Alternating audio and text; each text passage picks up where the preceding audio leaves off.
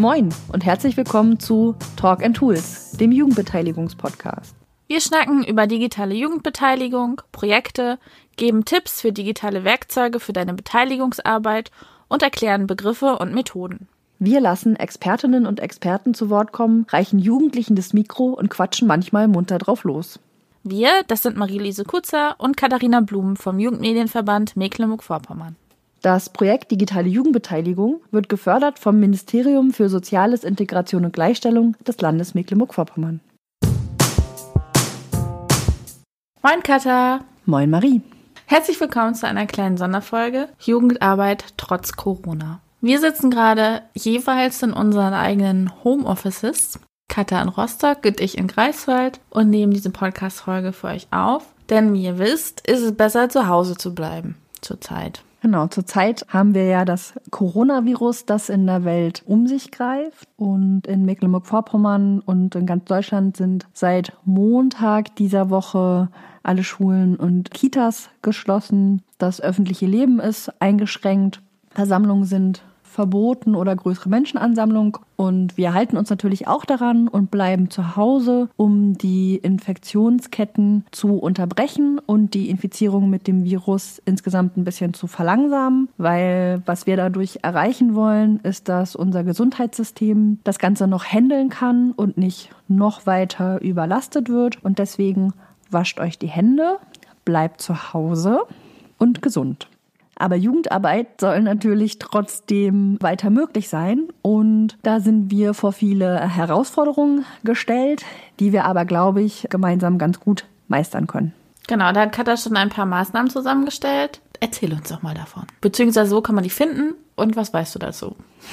Auf der Internetseite mvmituns.de habe ich ein FAQ, also oft gestellte Fragenübersicht eingestellt, wo wir kurz äh, was zum Thema, was ist eigentlich Jugendbeteiligung und digitale Jugendbeteiligung und so weiter erklären. Aber die Folgen habt ihr ja bestimmt auch schon gehört. Auch äh, haben wir eine Liste zusammengestellt mit Tooltips. Ich habe die Woche mich verschiedenste Fragen bekommen und auch beantwortet zum Thema, wie kann ich mit meiner Jugendgruppe weiter in Kontakt bleiben, was gibt es für Videochat-Funktionen, wie können wir gemeinsam an Dokumenten arbeiten oder Ideen sammeln oder uns austauschen. Und dafür habe ich eben eine Liste erstellt, die ihr findet auf mvmituns.de slash FAQ.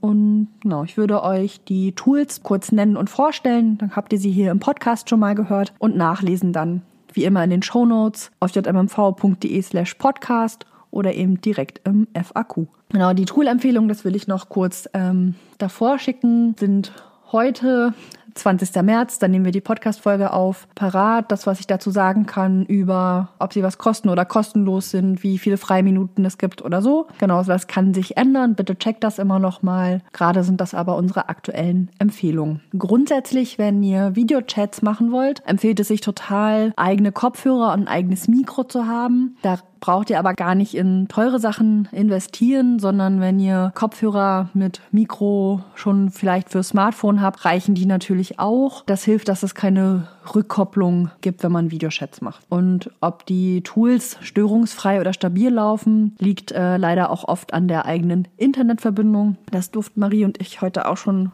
beim Podcast-Folgen aufnehmen, rausfinden und testen. Aber so ist das normal. Ruckelt ein bisschen, aber dann gibt es entweder Alternativen oder ein bisschen Geduld. Okay, jetzt aber zu den Tools. Also Videochat-Software. Ich empfehle Jitsi.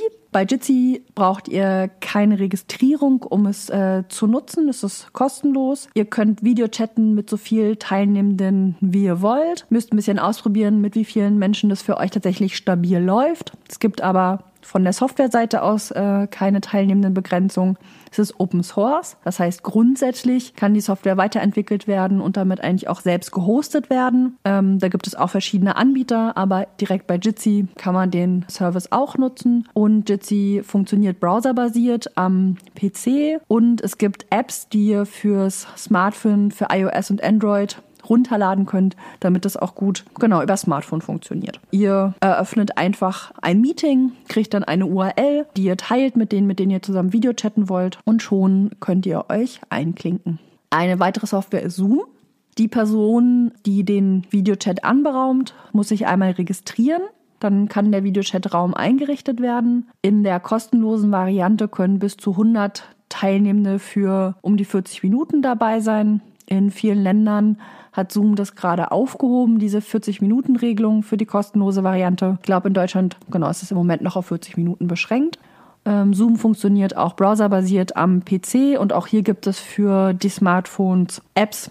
Dann läuft es ein bisschen besser. Es gibt auch eine Software zum Runterladen für Zoom, auch für den PC. Grundsätzlich aber funktioniert das auch im Browser. Und dann kann man für Zoom auch Geld bezahlen, können noch mehr Leute für noch viel länger mit noch anderen Optionen dran teilnehmen. Aber für die kostenlosen Variante kommt ihr, glaube ich, auch eine Weile weit.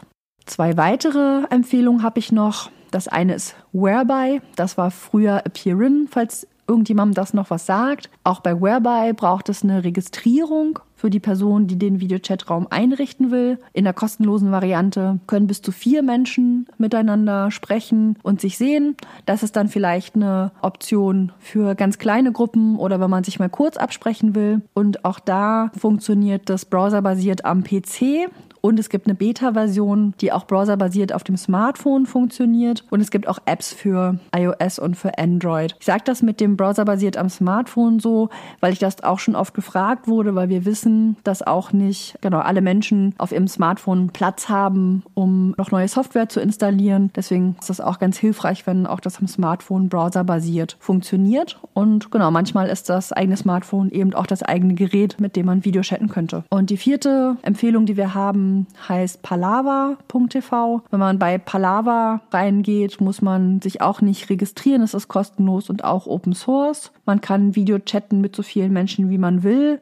Wenn man den genau Videochatraum betritt, entscheidet man, ob man Audio oder Video oder Audio und Video äh, machen will. Und Palava funktioniert rein browserbasiert auf dem PC oder dem Handy. Wenn ihr Erfahrung mit den Videochat-Softwaren oder Programmen habt, schreibt uns gerne auch äh, gute Erfahrung oder Stolpersteine, die nehmen wir gerne ins FAQ auch noch auf. Wenn ihr eine Telefonkonferenz machen wollt, also ohne Sehen und quasi mit dem Handy oder Festnetz irgendwo anrufen wollt, können wir euch Miebel empfehlen.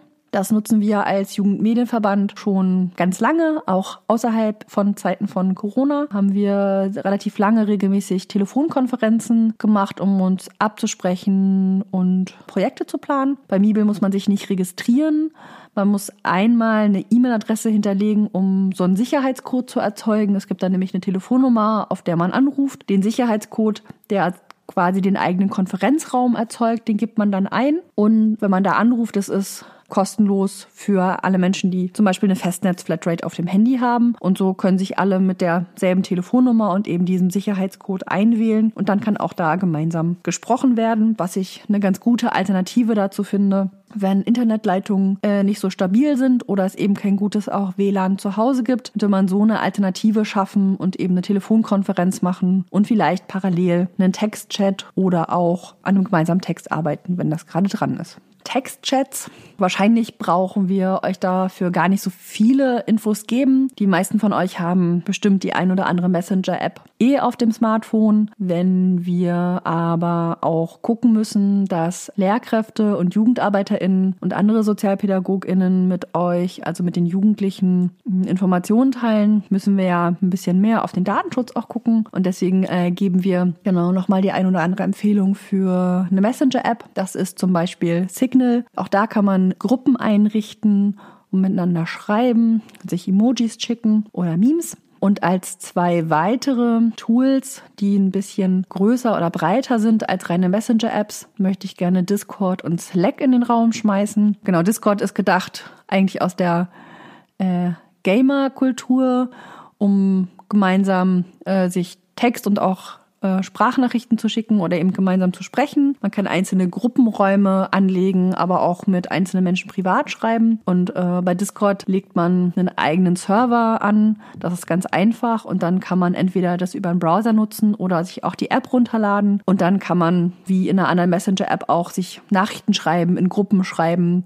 Und es gibt aber auch so einen Sprachkanal. Wenn man da reingeht, kann man, wenn auch andere Leute auch im Sprachkanal sind, äh, eben miteinander reden. Oder Slack ist ähm, ein webbasierter Instant Messaging Dienst, wo ich auch einzelne Gruppen anlegen kann in meinem großen Raum, den ich eröffne, dann Leute dazu fügen kann in dem großen Raum, den ich anlege, aber bei bestimmten Gruppen auch einteilen, wer kommt in die Gruppe, wer kommt nicht in die Gruppe. Ich kann einzelnen Leuten auch privat schreiben. Ich habe Projekte, in denen wir schon hauptsächlich über Slack kommunizieren und Sachen hin und her schicken und Absprachen machen. Und vielleicht ist das ja mal eine neue Option, das auszuprobieren für euch um gemeinsam an Texten zu arbeiten, weil ihr vielleicht Stellungnahmen schreibt, Ideen sammelt oder Projekte plant für die Zeit nach Corona oder neue Projekte während der Corona-Zeit, möchte ich euch Etherpads empfehlen. Bei Etherpads kann man online gemeinsam an Texten arbeiten. Es ist ein ganz einfacher Texteditor, so also noch viel einfacher, als ihr das wahrscheinlich von euren Schreibprogrammen vom Computer kennt. Und da gibt es verschiedene Anbieter. Genau, Etherpads ist eine Open Source Software, die bei verschiedenen Anbietern gehostet wird. Und empfehlen kann ich euch da yourpart.eu. Das ist ein Projekt von Jugendbeteiligung jetzt oder zum Pad, was vom Verein für Unterrichtsmaterialien gehostet wird oder Board.net. Bei Board.net kann man zusätzlich zur reinen Textarbeit auch noch Bilder einfügen. Weitere Empfehlungen wäre auch noch ethercalc.org. Das ist wie bei Etherpad eben textbasiert ist, Ethercalc in gemeinsamen Tabellen zu arbeiten. Oder was ich euch auch noch empfehlen kann, ist cryptpad.fr. Da kann man sich sogar auch einen Account anlegen, da kann man die eigenen Pads speichern und bei CryptPad kann man auch noch äh, sowas wie einen Whiteboard, einen Kanban-Board oder auch noch Tabellen nutzen. Demnächst gibt es auch ein bisschen ausführlichere Folge von uns zum Thema Etherpads, wo wir zu den einzelnen Sachen nochmal was sagen. Wenn aber Lust habt, es einfach schon mal auszuprobieren, dann guckt einfach in unser FAQ oder in die Show Notes, da ist auch alles verlinkt. Letzte Kategorie für diese Sonderfolge ist Tools, mit denen man noch weiter Ideen oder Fragen sammeln kann und die vielleicht auch abstimmen.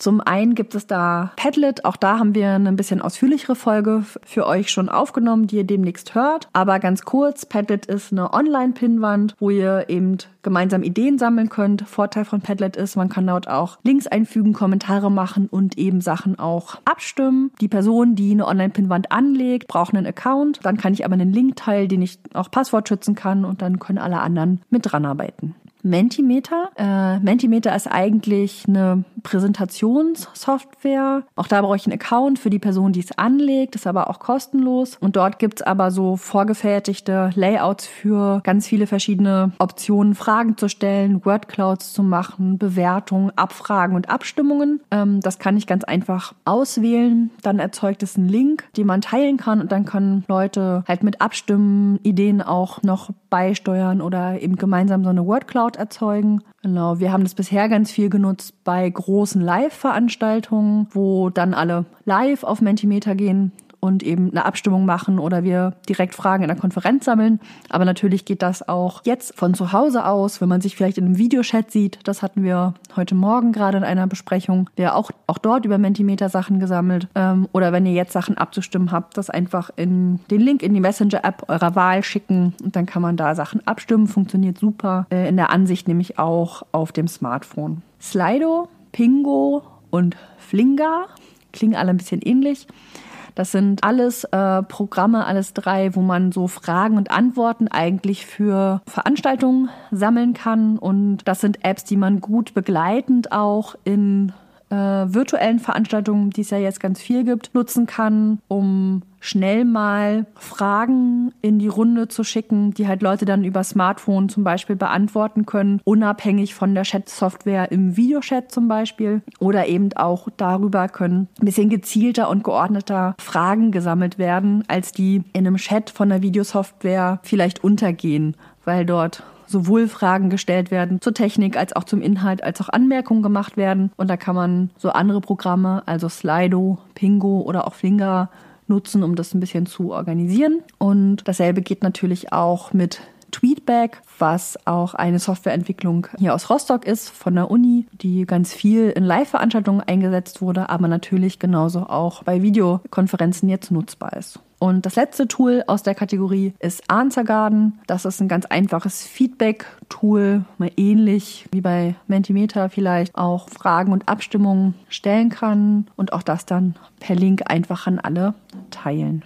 Jo, das sind unsere Software-Tipps einmal ganz fix, die euch vielleicht helfen können, weiter eure Jugendgruppenstunden zu machen, in Kontakt zu bleiben und vielleicht auch gemeinsam an Projekten zu arbeiten. Genau, wenn ihr Hilfe zur konkreten Auswahl eines Tools braucht oder sonstige Unterstützung bei eurer digitalen Jugendarbeit, dann könnt ihr euch gerne bei uns melden. Wenn ihr daneben in Zeiten von Corona Hilfe braucht, wollen wir euch auch dazu kurz noch ein paar Infos geben. Also wenn ihr selber oder zu Hause einen Corona-Verdacht habt, gibt es äh, die Nummer 116 117 bei der ihr anrufen könnt. Bitte geht nicht direkt zum Arzt, sondern meldet euch entweder unter der Telefonnummer bei eurem Hausarzt oder bei eurem zuständigen Gesundheitsamt ruft da an und fragt, wie ihr weiter vorgehen sollt. Und natürlich gibt es auch eine äh, Nummer gegen Kummer. Also wenn ihr als Kinder oder Jugendliche Sorgen habt, Beratung braucht oder mal mit jemand anderen quatschen wollt als euren Eltern,